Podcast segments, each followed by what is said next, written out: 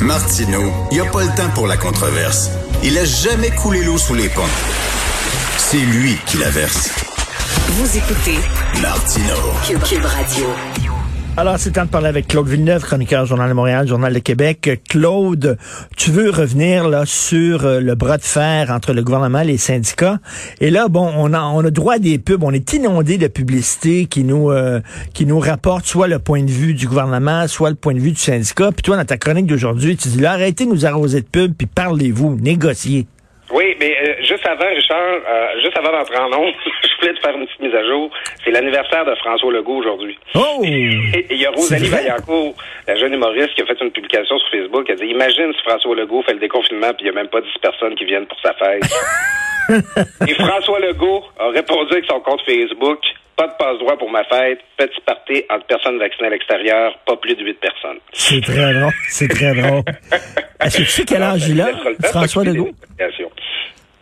quel âge il a, François Legault? 56? Je pense que 64. 64. 64, me dit Carl. Merci. Alors donc, on, on revient sur le bras de fer du gouvernement et les syndicats. Ils ont réglé avec les professeurs, c'est réglé. Euh, on a vu que les personnels de soutien des écoles sont en maudit, mais bref, il y, y a beaucoup, il y a beaucoup de négociations dans l'air. Oui, c'est ça. Puis euh, c'est toujours ce sentiment-là, puis d'être pris en otage. Tu sais, tu le mentionnais en intro. Moi, en fin de semaine, là, je regardais les pubs là, de part et d'autre du gouvernement, puis des syndicats. Le gouvernement qui dit notre offre est très généreuse. Les syndicats disent votre offre est pas si généreuse. Puis je me sentais comme quand je suis reçu à souper là, par un couple d'amis qui se mettent à chicaner là, pendant qu'on est là. là. J'ai juste envie de leur dire regardez, on, on va vous laisser régler vos affaires, on reviendra un autre soir. Là, tu sais. et c'est un peu ça la situation, c'est que là, il y a encore des moyens de pression dans les écoles alors que les enseignants ont réglé. Euh, en fait, tout le monde veut signer en même temps. Ils vont attendre que tous les syndicats FTQ, APT, CSQ aient, aient réglé leurs affaires pour pouvoir signer. Puis ben c'est ça, là, les patients, les parents subissent les moyens de pression. Là, c'est les employés de soutien qui vont faire euh, deux demi-journées de grève.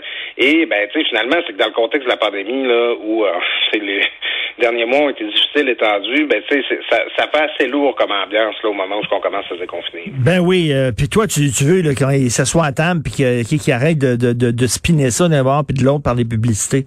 Ben tu sais, moi je je m'en vante pas souvent, mais je suis un, un décrocheur du droit.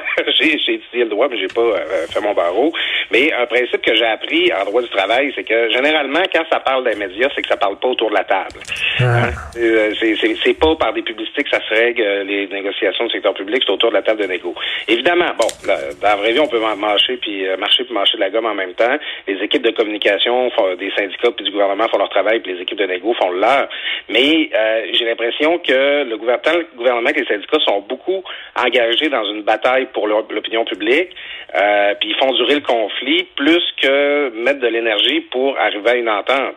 Et euh, tu sais, ça commence à être problématique parce que le temps fuit, la session parlementaire achève. euh, on l'a su, on l'a vu, Christian Dubé, la, la semaine dernière, il a dit que ça prendrait une entente dans le secteur public pour lever l'état d'urgence. Euh, tu sais, ça, ça presse qu'on finisse par avoir une entente. Mais tu sais ça l'affaire sur l'état d'urgence, je comprends pas le gouvernement parce que d'un côté là, il y a des relâchements, il y a des allègements on parle de terrasses là, puis après ça ça va être les, les salles à manger, puis bon, tu sais euh, on, va pouvoir recevoir huit personnes dans notre cour sur notre terrasse, on va pouvoir passer d'une zone à l'autre. Bref, tu sais on n'est plus en état d'urgence, mais d'un autre côté, il, veut maintenir l'état d'urgence, puis on dirait qu'il fait ça pour se donner davantage de pouvoir. Ça passe mal ça. Ben, parce que ça, ça a été mal formulé, mais effectivement, présentement, le gouvernement utilise l'état d'urgence pour passer des décrets, par exemple, suspendre les vacances des, infirmières, pour euh, bon donner euh, fixer le salaire des gens qui font la vaccination, euh, euh, envoyer au privé des tests de dépistage là, que normalement c'est les syndiqués qui devraient faire. C'est l'état d'urgence lui confère des pouvoirs pour gérer la pandémie. Euh, donc là, quand il dit ça, il dit moi j'ai besoin de l'état d'urgence tant que le, le contrat de travail n'est pas signé. C'est que le gouvernement il aimerait bien ça.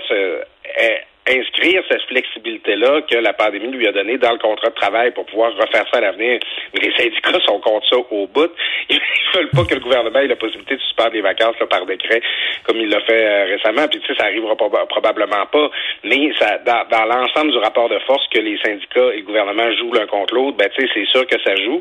Puis là, ben c'est parce que c'est ça, c'est que les deux parties pensent qu'ils ont le rapport de force le plus fort de l'histoire, parce que le gouvernement est à 80% de popularité, on le voit ce C'est matin. incroyable ça. Euh, François, tout, tout le monde trouve que François Legault a bien géré la crise, puis ils lui font confiance pour continuer. Inversement, les syndicats, tu sais, François Legault, ça fait un an qu'il parle de nos anges gardiens, puis des préposés à qui il faut donner plus. Puis, tu sais, nos, nos, employés du secteur public, euh, ça s'applique pas nécessairement à tous les fonctionnaires, mais tu sais, les, les, gens qui sont dans les réseaux, dans les écoles, dans les euh, dans les hôpitaux, dans, dans les, euh, les centres jeunesse, présentement, ils ont beaucoup la faveur du public et ils sont tannés, ils sont fatigués, les gens qui travaillent là. Alors, ils sont fâchés puis ils sont mobilisés. Alors, de part et d'autre, autant le gouvernement que les syndicats veulent tenir leur bout parce qu'ils ont l'impression que c'est l'occasion qu'ils ont là, de, de, mener un conflit, ben pas un conflit de travail, mais tu sais, une négo jusqu'au bout de ce qu'ils désirent avoir. Mais comme tu dis à la fin de ta de ton excellente chronique d'aujourd'hui, là, tu dis bon les, les problèmes qu'il y a entre autres en santé mentale, la DPJ, on a besoin de psy, etc. Et tu dis à la fin, mais le gouvernement est prêt à dépenser 10 milliards de dollars pour un tunnel entre Lévis et Québec.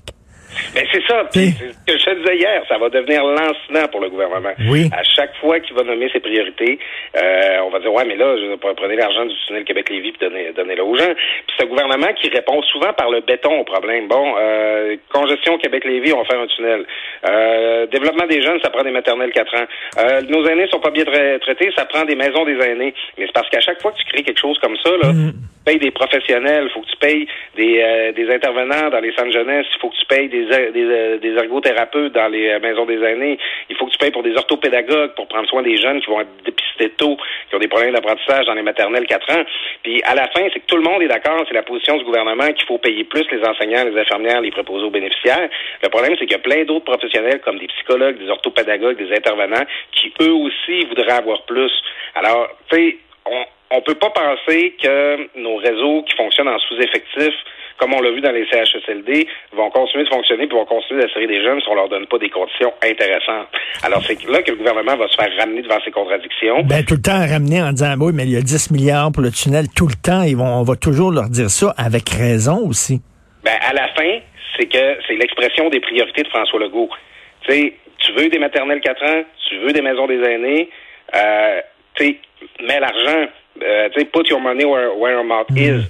Hmm. Si tu veux créer tout le temps plein de nouveaux services, mais que là où tu mets de l'argent, c'est du béton en dessous du fleuve, euh, on va arrêter de croire que ce que tu veux, c'est améliorer les services. Puis tu sais, si tu demandes aux gens, est-ce qu'on veut des meilleurs services pour nos aînés puis pour nos enfants, ou un tunnel en Québec puis Lévis, euh, pas sûr que la réponse va prendre du temps à venir. Et euh, tu as vu le Québec solidaire qui reproche au gouvernement d'utiliser les sondages. Là, euh, on, a vu qu'il a dépensé quoi 600 000 dollars euh, depuis son arrivée au pouvoir, François Legault, en sondages de toutes sortes euh, pour tester justement, le, prendre le pouls de la population du Québec. Et là, j'imagine, il fait des sondages pour savoir est-ce qu'on a l'appui de la population dans nos négociations avec le secteur public. Mais tu on dit souvent ça en caricaturant un gouvernement qui cherche à être populaire, qu'il gouverne par sondage. Là, c'est dur de faire plus. C'est plus une image, c'est plus une blague. Littéralement, avant de prendre une décision, on sonde pour voir qu'est-ce que les gens pensent. On a dépensé énormément. Euh, bon, il y avait peut-être une nécessité de le faire avec la pandémie. Si on impose des mesures d'urgence, des mesures sanitaires, faut voir si les gens adhèrent ou pas. Je comprends. Mais là, tu sais, c'est notre bureau parlementaire qui rapporte ça. Ils l'ont fait sur la question de la langue pour voir s'il y avait l'appui pour leur loi. Ils le font sur la question, des négociations du secteur public, savoir si on les coups des franges pour euh, déposer une, une loi spéciale. À un moment donné, tu sais, la, façon de délibérer avec le public, ça s'appelle les élections. Entre les élections, ben c'est avec ton caucus des députés qui eux sont sur le terrain puis parlent aux citoyens que tu es supposé euh, administrer. Mais à un moment donné, écoute, j'aime beaucoup Jean-Marc Léger, puis euh, c'est quelqu'un qu'on aime beaucoup dans la famille euh, québécoise, Journal de Québec, TVA. Mais euh, si Jean-Marc Léger veut se présenter premier ministre, je vais voter pour lui, c'est sûr. Mais là, il est pas au gouvernement. Alors, en fait, bon, c'est pas fin pour Jean-Marc, c'est la firme Somme, en fait, là, qui fait les sondages pour euh, la pour, euh, le, pour, le, gouvernement. Ah, mais là, c'est vraiment, c'est littéralement un gouvernement qui gouverne par son. Ben oui, dire, mettons une maison de sondage là, puis qui va décider, euh, tu sais, selon selon les sondages, ça va être la démocratie directe comme on l'aura jamais vu. merci Claude, on se reparle demain. Salut. Bon, à bientôt, Jean.